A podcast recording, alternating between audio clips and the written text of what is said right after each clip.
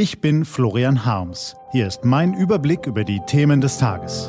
T-Online-Tagesanbruch, was heute wichtig ist. Freitag, 4. September 2020. Giftanschlag auf Nawalny, wie man Putin bestrafen kann. Mit Reißzwecken statt Hammer. Gelesen von Ivi Strüving. Was war? Empörung ist kein guter Zustand, um wegweisende Entscheidungen zu treffen. Wer mit puterrotem Kopf handelt, der läuft Gefahr, seine Hirnsynapsen auszuschalten. Ist das einzige Werkzeug, das man besitzt, ein Hammer, dann ist es verlockend, alles so zu behandeln, als wäre es ein Nagel, hat der Psychologe Abraham Maslow bekannt. In Berlin waren gestern ziemlich viele Leute mit einem Hammer unterwegs. Nachdem Ärzte festgestellt hatten, dass der wichtigste russische Oppositionspolitiker Alexei Nawalny mit dem Nervenkampfstoff Novichok vergiftet worden ist, überboten sich Politiker und Journalisten mit Forderungen, wie das Putin-Regime sofort zu bestrafen sei. In den Fraktionen von CDU, CSU und SPD herrscht große Entrüstung. CDU-Chefkandidat Norbert Röttgen will das Gaspipeline-Projekt Nord Stream 2 in der Ostsee stoppen. FDP-Chef Christian Lindner und Grünen-Fraktionschefin Katrin Göring-Eckardt hauen in dieselbe Kerbe. Viele Kommentatoren sekundieren. Man könnte die Pipeline zu Ende bauen, aber in Betrieb nehmen sollte man sie unter diesen Umständen nicht mehr, meint die Süddeutsche Zeitung. Der Spiegel findet, es sei an der Zeit, dem Mann im Kreml weh zu tun. Keine Frage, die mafiöse Clique in Moskau übertritt so oft und so systematisch die Grenze des Tolerierbaren, dass sich die Antwort eines Rechtsstaates wie Deutschland nicht auf diplomatischen Protest beschränken kann. Wladimir Putin und seine Kumpane haben ein Regime der Angst errichtet, in dem all die Morde und Mordversuche an Oppositionellen die immer gleiche Drohung an die Bürger aussenden. Wenn ihr aufmuckt, dann kann euch alles zustoßen. Schon vor zwei Jahren drohte Putin seinen Landsleuten im Fernsehen, er könne alles verzeihen außer Verrat. In ihrem Habitus und ihren Methoden unterscheidet sich Putins Camarilla nicht von der Cosa Nostra oder der Ndrangheta, nur hat sie noch viel mehr Macht. Kriminelle verstehen nur die Sprache der Härte. Da hat der Außenpolitiker Röttgen schon recht.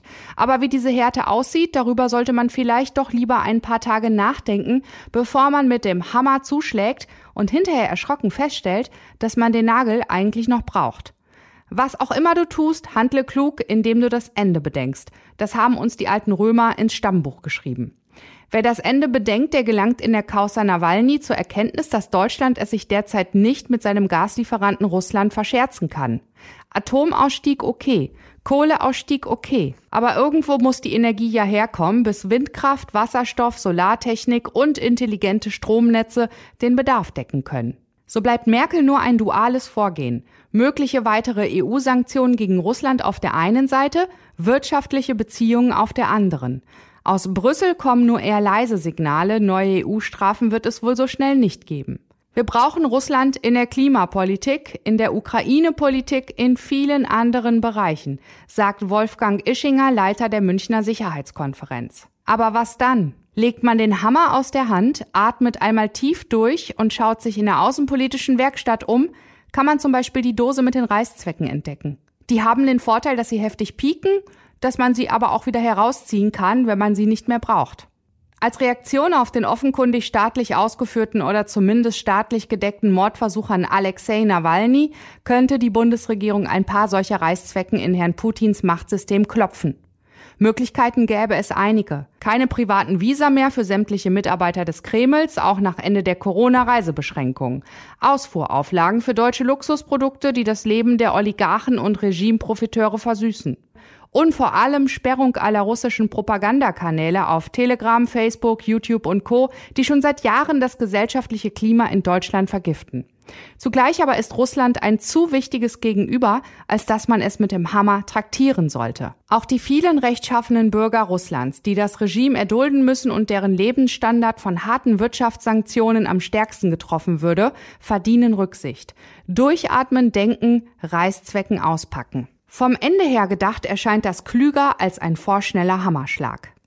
Was steht an? Die T-Online-Redaktion blickt für Sie heute unter anderem auf diese Themen. Die Corona-Infektionszahlen in Deutschland schwanken, die Schwerpunkte der Pandemie verschieben sich und es gibt starke regionale Unterschiede. Die haben wir uns genauer angeschaut und Sie finden sie auf t-online.de. Ich, Florian Harms, bekenne, ich bin gläubig. Ich habe sogar mehrere Götter. Mein Musikgott heißt Jimmy und ist am Sonntag vor 50 Jahren hierzulande zum letzten Mal leibhaftig erschienen.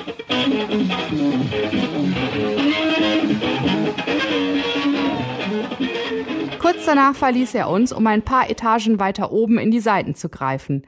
Seither müssen wir auf Play drücken, wenn wir Gottes Musik hören wollen. Das ist zwar nur ein kleiner Trost, aber göttlich ist es immer noch. Und heute wird der Tagesanbruch drei Jahre alt und er wäre nichts wert ohne die Aufmerksamkeit, die Sie uns tagtäglich schenken. Ihre Zeit, Ihre Anregungen, Ihr Lob und Ihre Kritik sind unserer Redaktion Ansporn und Verpflichtung. Herzlichen Dank für Ihre Treue. Diese und andere Nachrichten, Analysen, Interviews und Kolumnen gibt's den ganzen Tag auf t-online.de. Morgen gibt's den Tagesanbruch am Wochenende mit dem Rückblick auf die wichtigsten Themen der Woche und dem Ausblick auf das, was kommt. Das war der T-Online Tagesanbruch vom 4. September 2020, produziert vom Online-Radio- und Podcast-Anbieter Detektor FM. Den Podcast gibt's auch auf Spotify. Einfach nach Tagesanbruch suchen und folgen. Ich wünsche Ihnen einen frohen Tag. Ihr Florian Harms.